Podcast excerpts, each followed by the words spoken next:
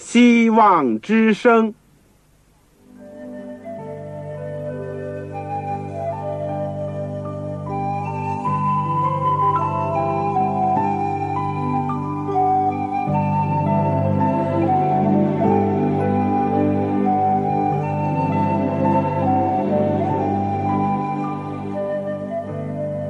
各位听众朋友，各位弟兄姐妹，欢迎您收听信徒培训这个节目。教会的兴旺，不单表现为人数众多，更要求教友的素质好。为了使教会真正达到人丁兴旺，又灵性健壮，希望之声特别为广大的信徒制作了信徒培训这个节目，满足主内同工同道的需要。信徒培训由黄牧师主讲，将有多种课程推出，欢迎弟兄姐妹们踊跃参加。下面我们就把节目时间交给黄牧师。各位亲爱的弟兄姐妹、组内的同工同道，你们好，我是旺草，非常欢迎你们在空中收听我们的信徒培训的节目。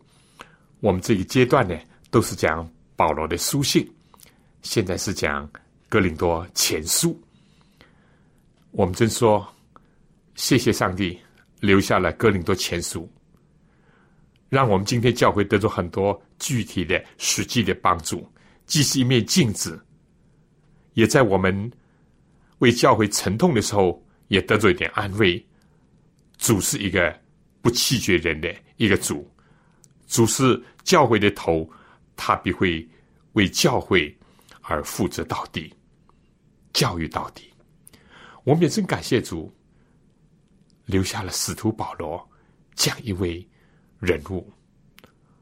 他的改变，他的献身，他的忠诚，他的热切，都不断的像火那样在激励着人，使更多的人。愿意效法他，正像他效法基督那样。我们今天会在学习《哥林多前书》第十章，在我们学习之前，让我们一起祷告。亲爱的天父，爱我们的主耶稣基督，以及引导我们进入真理的圣灵，我们谢谢你。主，我们有这机会，今天虽然我们弟兄姐妹、我们的同工同道不能聚集在一起。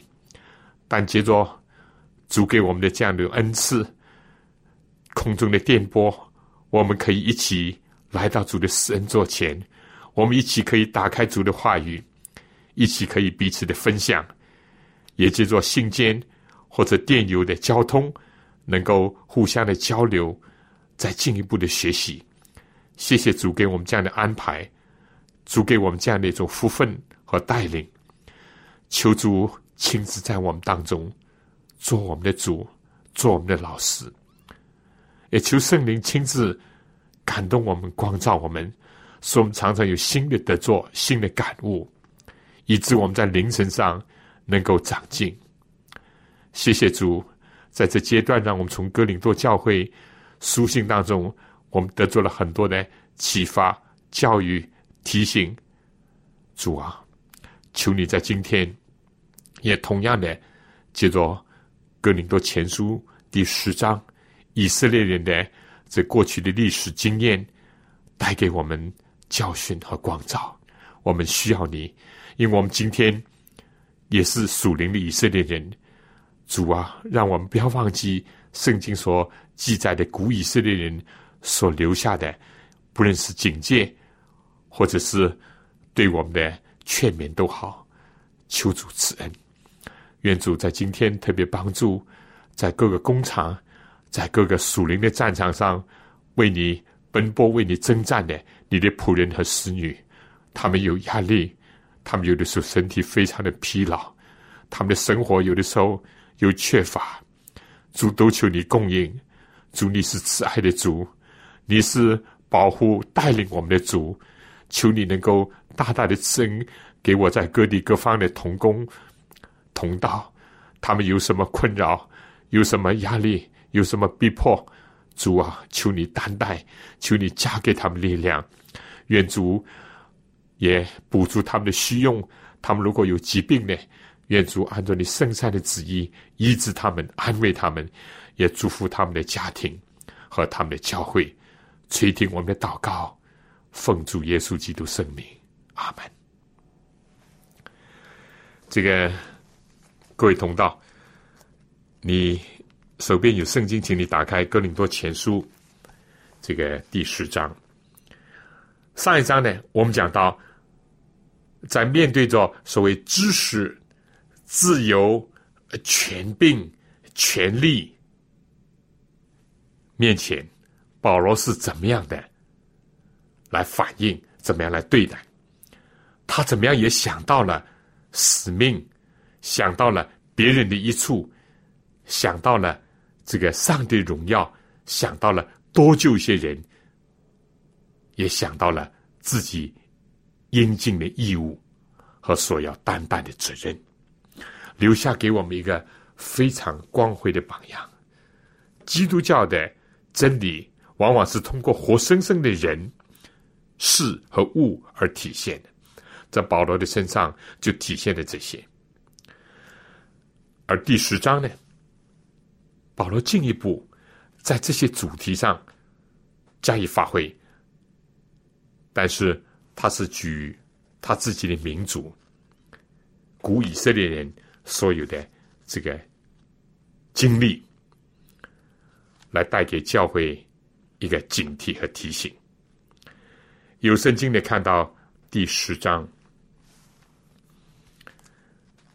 第一节，弟兄们，我不愿意你们不晓得，我们的祖宗从前都在云下，都从海中经过。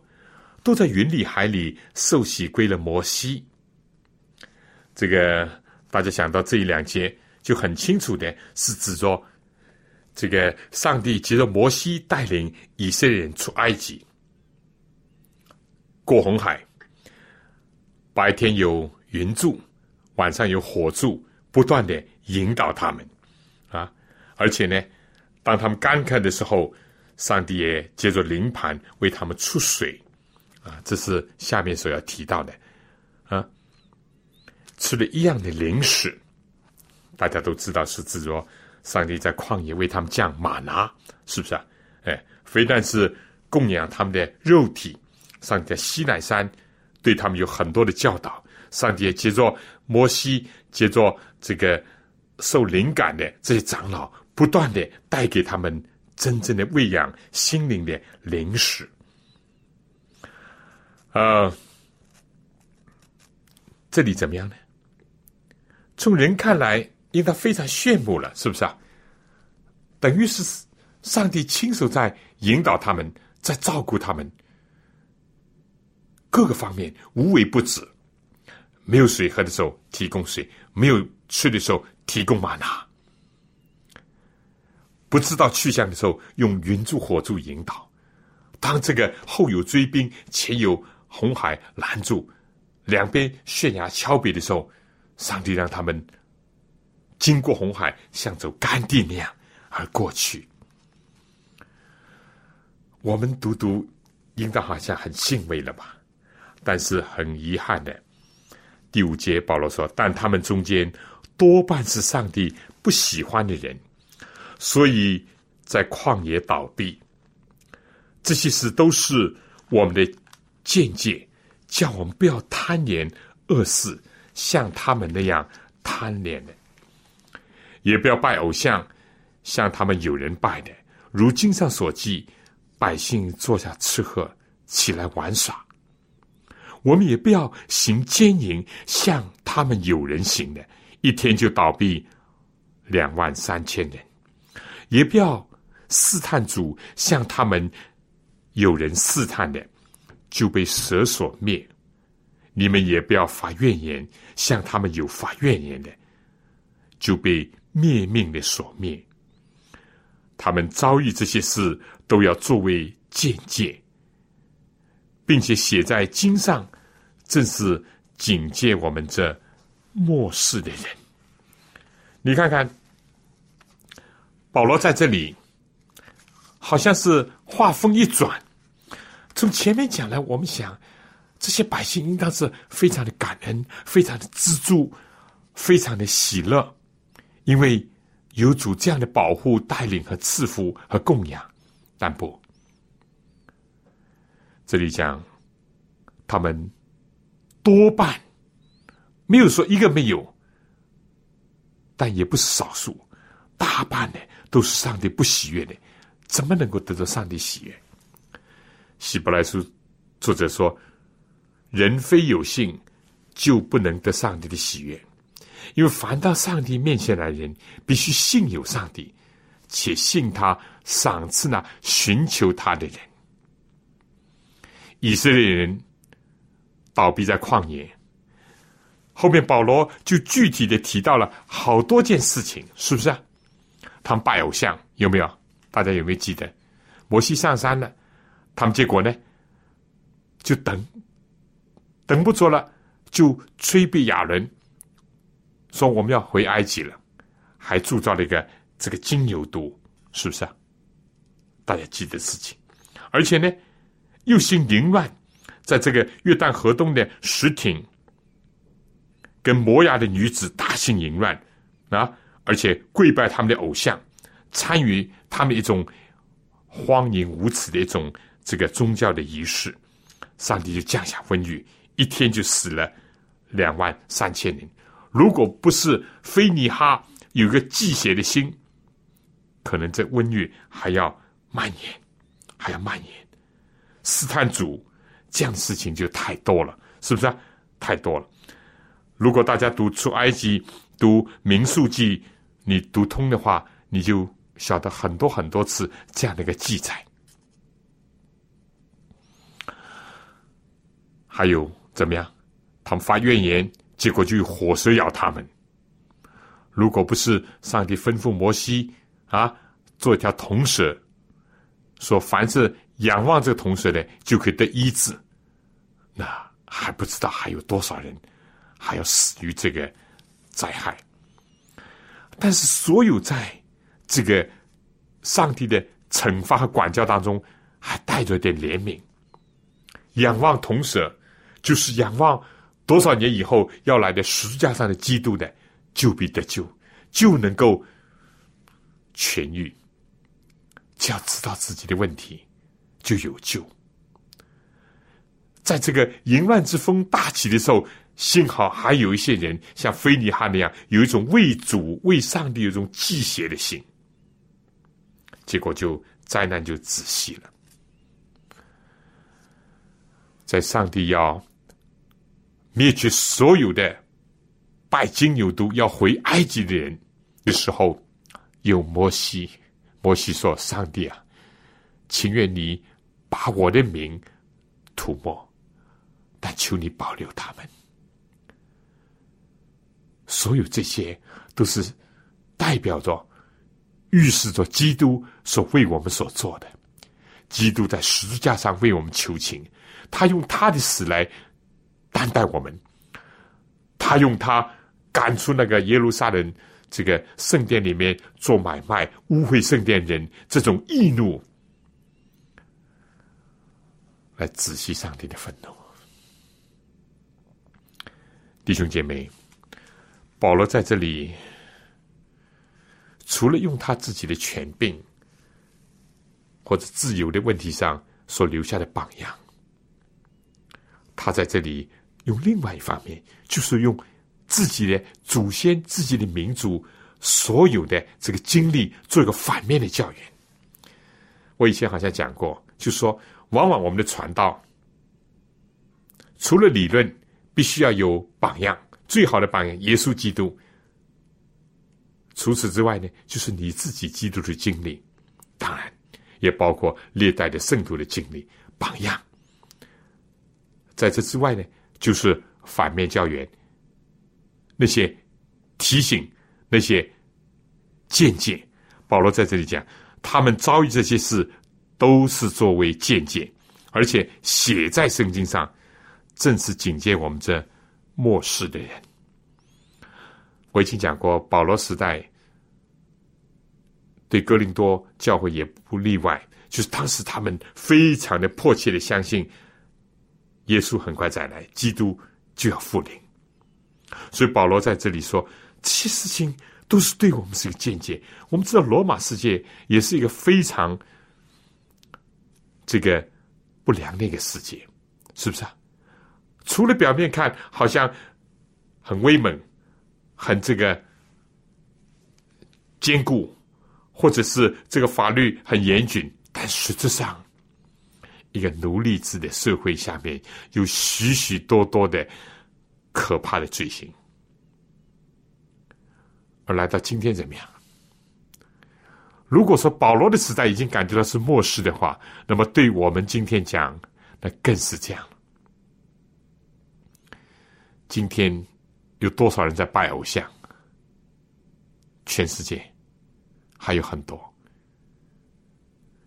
很多人更是在拜那些无形的偶像，是不是啊？无形的偶像，金钱、名誉、金菩萨、银菩萨。有人说我不追求这些，无非是追求无形的偶像，影星、歌星啊，这个球。求新，追求这些，这些又会带来什么呢？今天有多少人在犯淫乱？单单在第七条诫命上，不可奸淫的诫命上，有多少人明里暗里用这个方式、那个方式，公开的、私下的、变相的，在法律以外的？在夫妻家庭以外的很多很多的淫乱，而属灵的淫乱呢，就是说我们的心爱世界而不爱上帝，那就更多了，更多了。我们有没有发怨言呢？有啊。本来以色列应当是常常感恩、常常资助，我们今天这个时代。常常是怨天尤人，连的有的时候教会里面也是这样。基督徒得着上帝的恩典的时候，哈利路亚，赞美主，做见证；遇到一些困难、遇到一些疾病、遇到一些考验的时候，就非但是消沉了，而且甚至说：如果有上帝，怎么会这样？我这样爱上帝，上帝怎么样？这样待我？哦，也有怨言。在生活遇到挫折的时候，在感情在世界上遇到困扰的时候，我们不是更多的依靠上帝，更好的感恩，更多的仰望。相反，有没有像古以色列那样的？所以这些都是值得我们今天要警惕的。那下面第十二节怎么讲？所以自以为站立的稳的，需要谨慎，免得跌倒。因为当时哥林多教会有一些人就说：“哎呀，我很有属灵的知识，我我我已经享受这个福音里面的自由。”保罗说要谨慎啊！啊，那正像今天有些人说：“哎，这些什么拜偶像啊、淫乱啊，我不犯的，我我是严格的守道的，我是非常的这个忠诚的，我是很热心的。”保罗紧接着也给他们一个很好的劝勉。保罗说：“凡自以为站立的稳的，需要谨慎，免得跌倒。”连保罗都自己说：“我是攻克己身，叫身服我，恐怕我传福音给别人，自己反被弃绝。”保罗都是战战兢兢，如履薄冰，要在圣灵的感动下。要做成自己得救的功夫，那么我们如何呢？当时哥林多教会的信徒，保罗就劝勉你们要：如果你们是犯罪，要知道古以色列人留下的见解，可悲的一种下场和结局。如果你们以为现在没事，很干净，很坚固，很站立，那么你们也要谨慎。也要谨慎，如果不谨慎的话，就会跌倒。你不能在战场上，你不小心，啊，头盔也不戴，或者是警惕性也没有，就会被打死。你在运动场上，你如果不谨慎，啊，就会被绊跌，就会违规，这样那样。下面呢，第十三节，你们所遇见的试探，无非是人所能忍受的。上帝是信实的，比不叫你们受试探过于所能受的。在受试探的时候，总要给你们开一条出路，叫你们忍受得住。那可能又有第三种人就说：“唉，我生不逢时。”谁叫我生在哥林多这个城市？谁叫我生在这个世界末了的这种腐败的、这个充满了道德污染、各种污染的这种环境当中？啊，教会又是不忍不忍。那保罗这里说，也不要这样想。不错，你是可能是在一个容易受试探的环境当中，但是你们所遇见的试探都是人所能忍受的。上帝不会把我们人受不了的担子放在我们身上，上帝不会把我们放在一个过于我们所能够承担的这种试探的环境当中。在这里面讲，在受试探中，总要给你们开一条出路，叫你们忍受得住。好了，下面保罗又说：“我所亲爱的弟兄啊，你们要逃避拜偶像的事情。”我好像对明白人说的，你们要审查我的话。为什么保罗这里又回归到拜偶像呢？大家知道，这个前面的圣经好第八章里面就提到了拜偶像的事情，是不是啊？哎，后面还会提到这事情。所以保罗意思就说，我知道。你们是在哥林多城市，非但有阿弗罗德的大庙，还有其他的异教邪教啊，到处充斥着偶像。雅典也是如此了，所以保罗心里焦急的很啊。格林多除了这个偶像，还有腐化的这个气氛。保罗说：“我知道的，但你们要逃避偶像，有形的、无形的。我相信逃避无形的偶像，这是更重要。”我们不要自己欺骗自己，也不要以为可以欺哄别人。上帝是轻慢不得的。尽管我们外面不拜偶像，我心里有没有偶像？我心里有没有我的人生目标就是追求舒适的生活？我人生目标就是追求出人头地？我人生目标就是要怎么样大富大贵、有名有利、有地位、有权柄？这些都可能成为我们的偶像。保罗在这些方面，他是非常的警惕。他觉得要节制，他觉得要操练，他觉得要攻克己身。他知道权柄往往会使人腐化，而绝对的权柄、不受制约的、不加治愈和平衡的权柄，更加是绝对的腐化。历史不晓得记载了多少这样的事例，历代很多帝王将相。都是跌倒在滥用权柄、放纵、腐化、滥用自由上。保罗说：“我们是将来要跟基督一同作王的，我们是天国派在地上的一个大使，我们是劝人要跟上帝和好的，我们是属灵战场上的一个兵丁，我们是人生这个运动场上的一员。”我们要竞争，我们要往前走，我们有使命，我们有任务。保罗常常用这些思想在激励自己，在提醒自己。所以保罗这里说：“啊，你们要审查我的话。”好了，这是整个的这个非常非常这个重点的保罗的教训。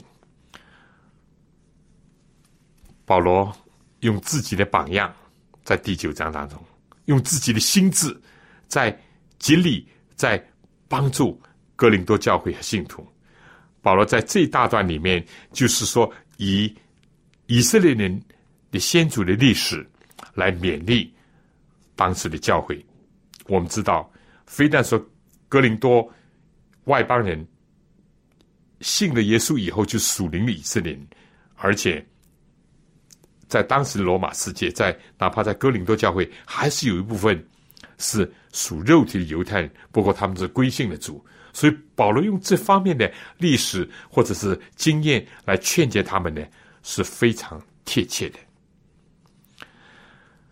各位同工，我们今天讲到，今天传福音也是要如此，就是说要有自己的属灵的经验和体会，要有自己留下的无声无息的一个榜样。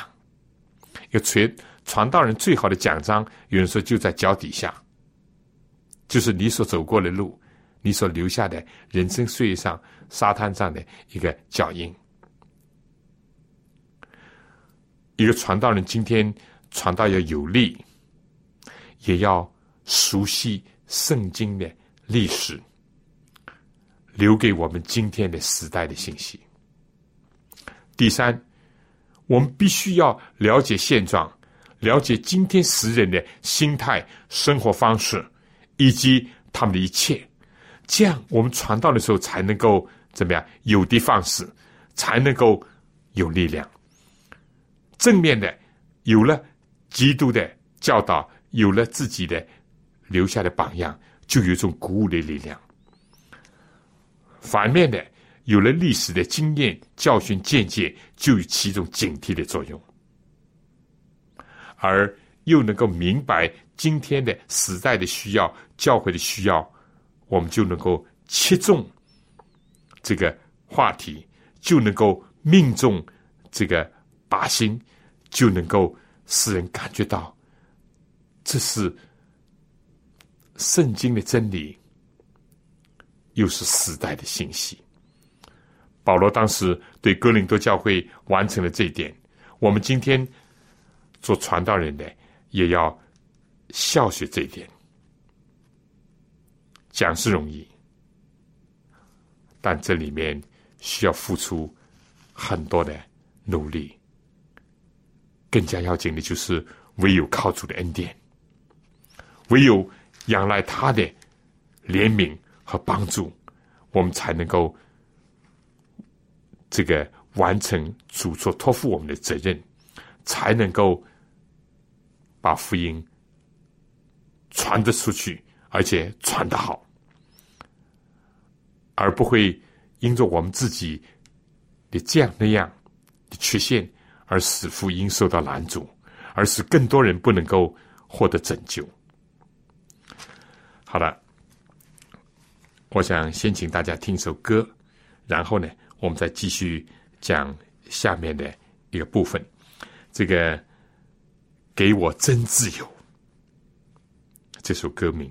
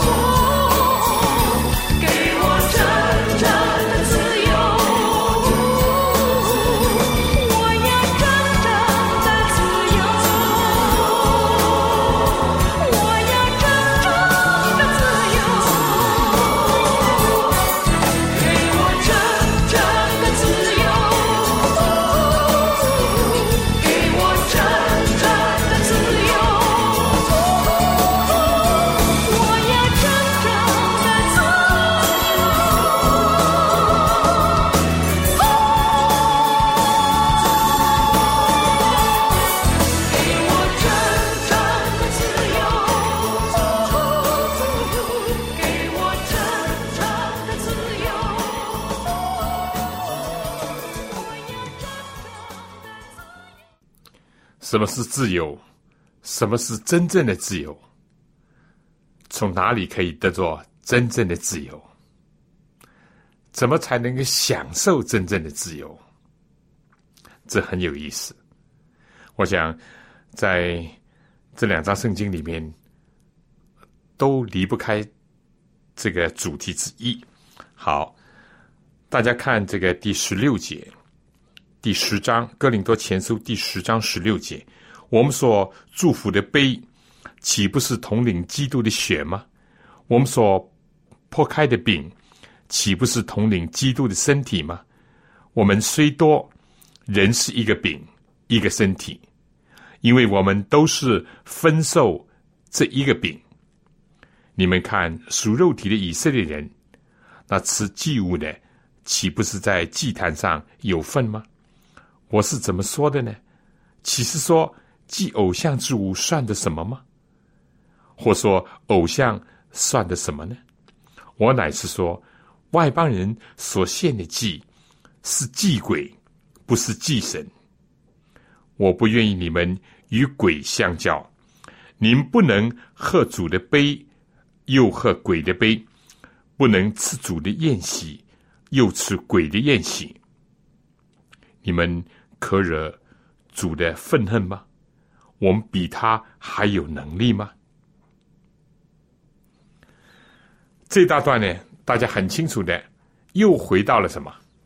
纠缠着格林多教会信徒，也是他们日常的生活里面常常会遇到，甚至不可避免的要思考、要反映的问题，就是祭偶像之物。我们知道，在这个异教世界，在异教当中呢，他们祭偶像，那偶像后面呢，其实是鬼魔。所以可以说是他们的鬼是大闹天空，可以说是无处不有。这样的人呢，他们心里就是整天的忧心忡忡，整天的觉得，像中国话讲“疑神疑鬼”，就是充满了恐惧、优越、揣测、狐疑和种种的阴影。但是异教叫人去怎么解决这些呢？就说你献祭了，献祭就可以平息他的愤怒了，或者可以毁了他了，或或者是可以平息他的呃抱怨了，或者甚至为你带来什么什么福分。这样一来呢，又有些人就说：既然有这么多鬼，那么我赶快呢就献祭，献献给那些好的。可以来抑制那些坏的，或者是献给那些大鬼，可以来赶走那小鬼。总之呢，就是在这个观念之下。其实保罗在这里讲呢，其实这个祭物的本身呐，倒是没有什么，甚至这个摆在表面这个偶像的本身呢，也根本不是神，也没有什么。但是。问题是在它的后面，因为它后面所代表的就是一个鬼的世界、鬼的体系、鬼的信仰，而这个呢就污秽人，这个就影响人的心灵，这个就会反过头来也会败坏有这种信仰人，正像当时哥林多那些异教的庙宇当中所表示的那样。因为这些鬼的本身也就是乱七八糟的，啊，混乱不堪的。那么你去信奉、去拜那些的人，反馈在他们的生活当中，还有什么高明的吗？也当然是如出一辙，是不是啊？都是走同一条道路的。所以当时在这些异教的庙宇当中，那些女祭司啊，其实都是妙计啊，就是这样的。使得所有前来所谓敬拜的人都一起的荒淫腐化，所以拜偶像跟淫乱跟这个呃吃喝玩乐就完全连在一起。嗯，就好像旧约圣经里面前面也是保罗所引过，百姓坐下吃喝，起来就玩耍，后来就拜偶像，就是这样。异教的模式也是如此。嗯，跳舞啊、吃喝啊、醉酒啊，那么就在偶像面前膜拜啊，就行荒淫的这种这个祭祀的仪式，都连通在一起。那保罗在这里想到什么呢？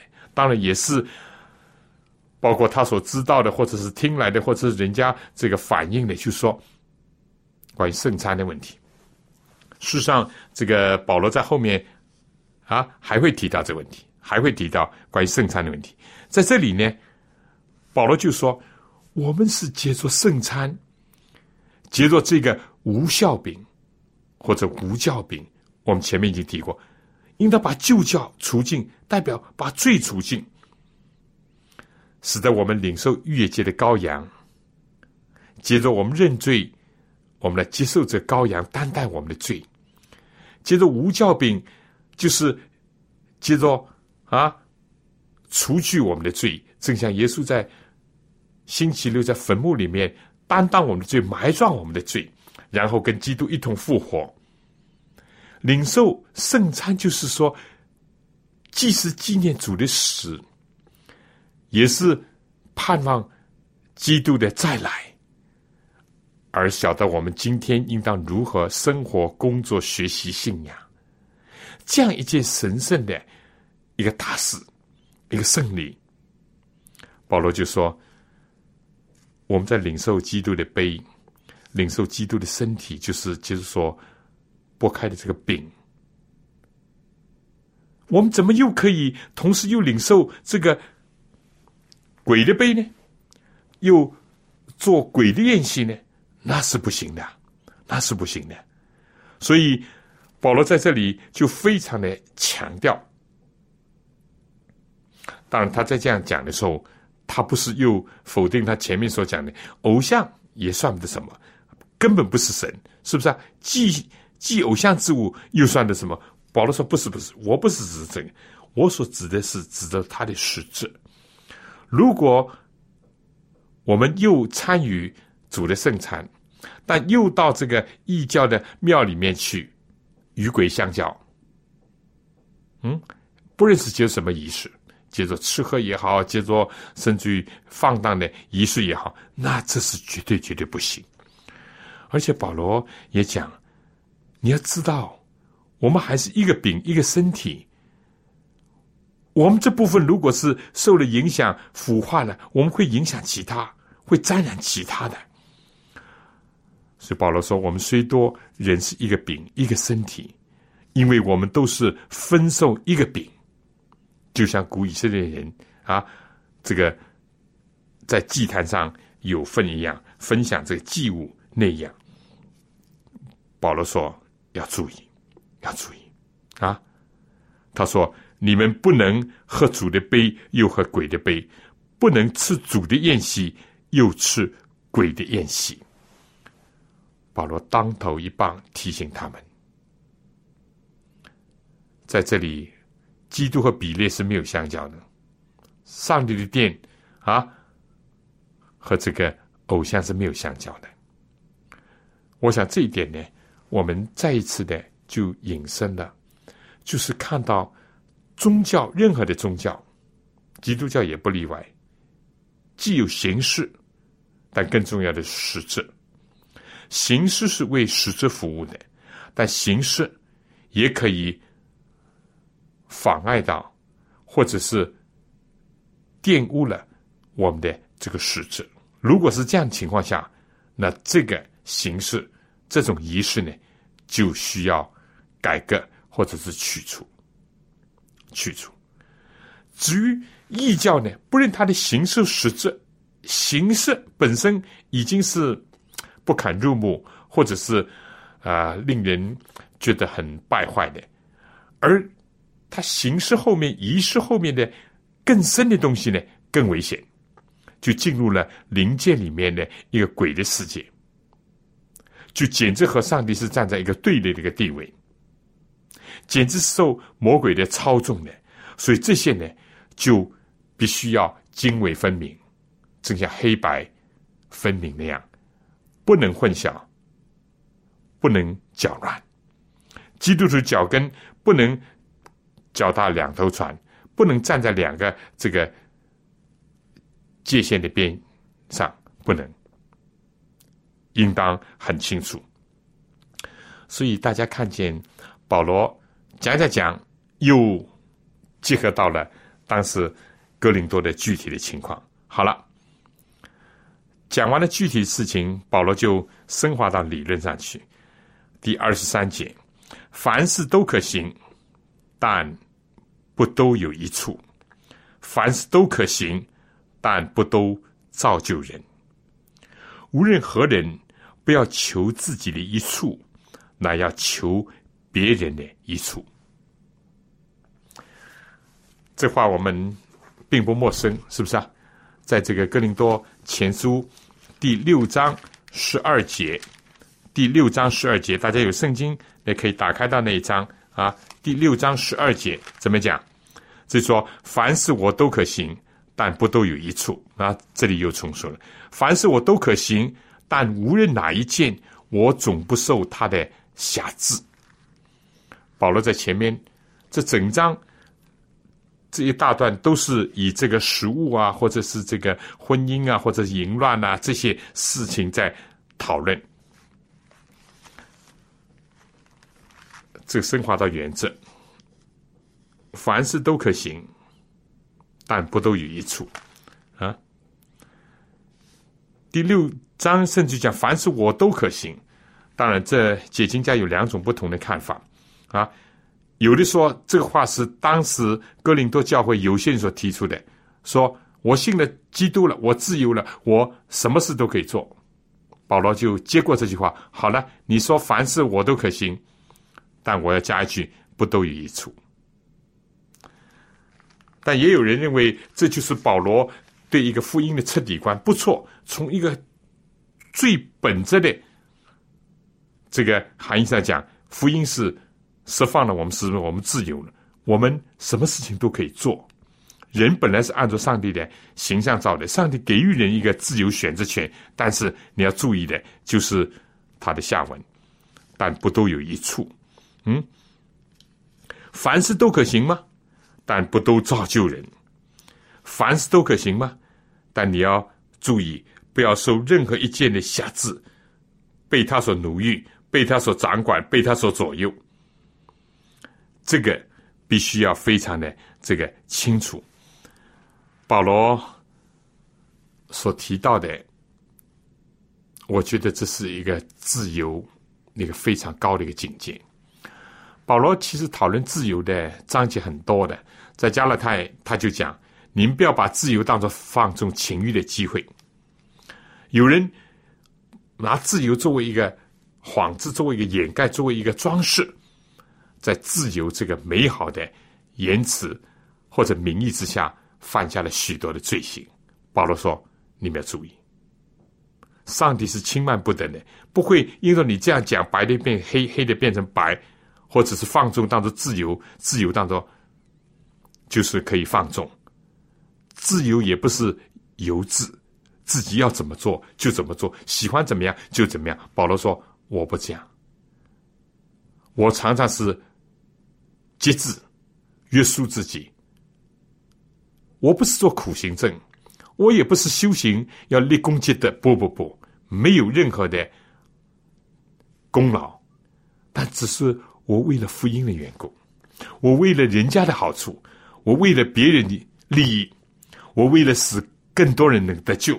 我为了上帝的名不受羞辱而要得荣耀，我是为了这个而约束我自己，限制我的权柄，我的自由的运用，啊，多么伟大，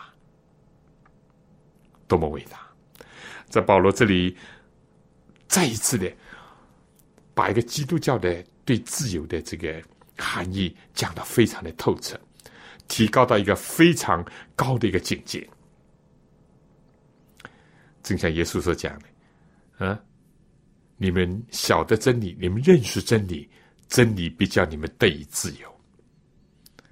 自由是在真理里面的自由，越出了真理，就没有自由，或者丧失了自由。离开了基督，就是在撒旦的奴役下。所以，约翰福音第八章紧接着说：“上帝的儿子若叫你自由。”你就真自由了。刚刚西秀兰姐妹所唱的“给我真自由”，今天有多少人说自由自由？其实只是为自己找来奴役和枷锁。许多人所谓自由自由，其实是把痛苦、把这个锁链嫁给别人，这不是真自由。所以，我们到这里，保罗就说：“无任何人不要求自己的益处，来求别人的益处。一个基督徒，一个传道人，更加常常要想到这一点，想到这一点，不要顾念自己的事情，要顾别人的事情。而且，圣经里面有许许多多这个宝贵的一个章节啊，这个。”讲到了我们基督徒是怎么样来对待我们自己的生命的。这个罗马书十四章第七节说：“我们没有一个人是为自己活，也没有一个人为自己死。我们若活着，是为主而活；若死了，是为主而死。所以，我们或活或死，总是主的人，总是主的人。”这是罗马书十四章这第七、第八节所讲的啊。这个哥林多书，其实我们也已经这个提到了好几次，是不是啊？上一次，比方说第九章二十三节怎么讲？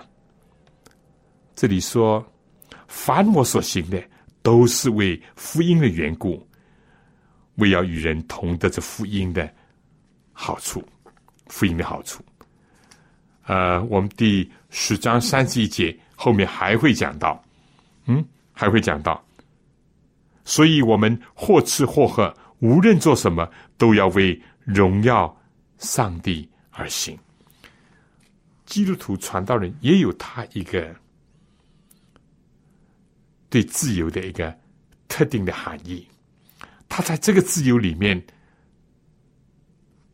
因为有个人生的目标在催促着他，所以他能够。更好的享用这个自由，有的时候放弃一些自己的自由，正是表明了更好的在享用自由。这句话相当的含义深刻，大家可以思考一下。好了，下面保罗又讲：凡事上所卖的，你们只管吃，不要为良心的缘故问什么话。因为地和其中所充满的都属乎主。我们知道，当时这个第一世纪在外邦的哥林多，又有各种的人种，其中也包括一些犹太人，或者包括一些比较很拘谨、很严谨的一些旧约的一些摩西律法的人，他们就总觉得心里不大平安啊。那么。既然世上所充斥的都是好像是拜过偶像的，保罗也讲偶像算不得什么啊，祭偶像之物也算不得什么，因为他们根本不是神，根本没有什么法道，没有什么作用，也不会玷污我们的良心的。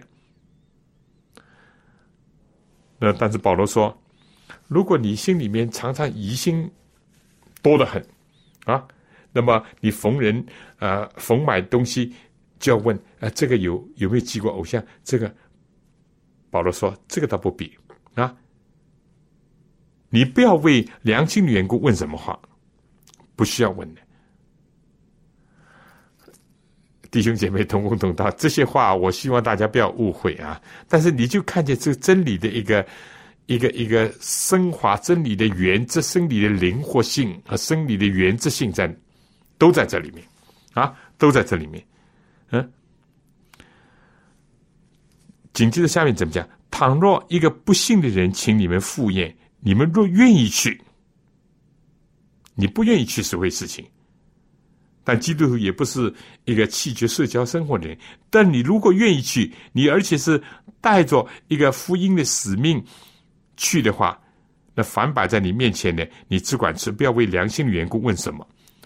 当然，我们又不要把这句话呢，呃，扩大到那么啊，凡是摆上的什么东西，你你你你都吃啊。这里狭义的是在讨论祭偶像，没有祭偶像。你不要问啊，这个祭过偶像没有祭过偶像？正像你街市上买的时候，你不用讲这些。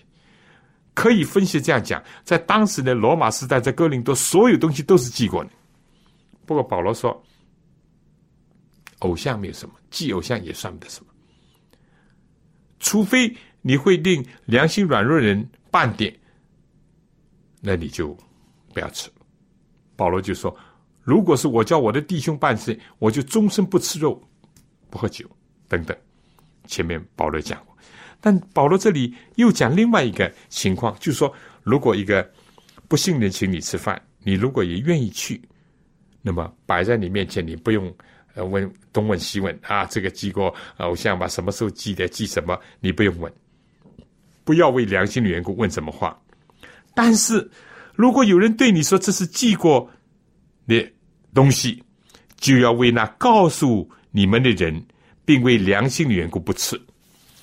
我以前讲过，良心是以知识为准绳的啊，不知者不罪，这是一个。第二呢，这个本身并不是起到一个玷污心灵的，除非你自己的思想受这个困扰。但是第三呢，如果这个人这家里人告诉你这是祭过偶像的，那么。你为他的缘故，为他的良心呢，你就不要吃了。他说：“我说的良心不是你的，乃是他的。我这个自由为什么被别人良心认断呢？你本来是可以去，可以不去，可以吃，可以不吃。按照很深的含义讲，你不用问，你吃就是了。”但是，他如果告诉了你，你就为他的良心的缘故，不要办给他，你就不要吃，你就不要吃。你看看基督徒怎么样？这个原则性、灵活性，处置的多高？事物的现象跟本质，自己跟别人的关系，真神跟偶像的关系，多么的！这个分析的透彻，所以大家不要误用这句话。啊，那摆上的这个呃蜈蚣八缺或者什么有毒的东西你也吃啊？不是这个意思啊！不激进的东西也，因为这里不再讨论这个问题。我们解禁一定要注意这个问题。这里讨论的是关于祭不祭偶像的问题啊，这个问题。但是。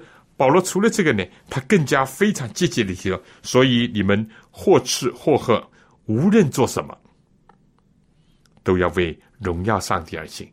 我希望大家把这节圣经都背下来。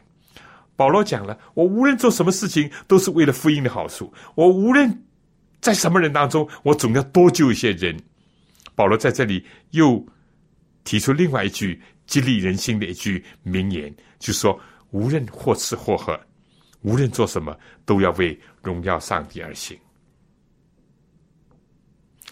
我们吃喝或者做什么事情，只是为了荣耀自己，只是为了体恤自己的意思，只是为了讨自己的喜悦，或者是讨别人的喜悦，那这个都是有问题，都有问题。有的时候没有大问题，但有的时候是大问题，有的时候直接。有的时候不跟上帝的讨上帝喜悦有什么矛盾？也有的啊，我自己喜欢上帝，也不反对，也喜悦，也有这情况。所以我常常讲，不要把无罪的当做有罪，但是也不要把有罪的当做无罪。在这里面呢，保罗积极的提出，就说我们常常想到是荣耀上帝。圣经讲，世人都犯了罪，亏缺了上帝的荣耀。但愿我们过去一直亏缺上帝荣耀的，在现在在今后尽可能少的不亏缺上帝荣耀，而尽可能多的荣耀上帝。这里讲不拘是犹太人是希利人是上帝教会，你们都不要使他跌倒。所以保罗从正面反面积极的、消极的，从自己到别人，讨论了很多。我们不好叫别人跌倒，叫别人跌倒，那是一个非常大的一个危险。就好像我凡事好了，又讲回头了，他又落点在自己身上。就好像我凡事只叫众人喜欢，不求自己的一处，只求众人一处，叫他们得救。最后四个字，最后五个字是根本。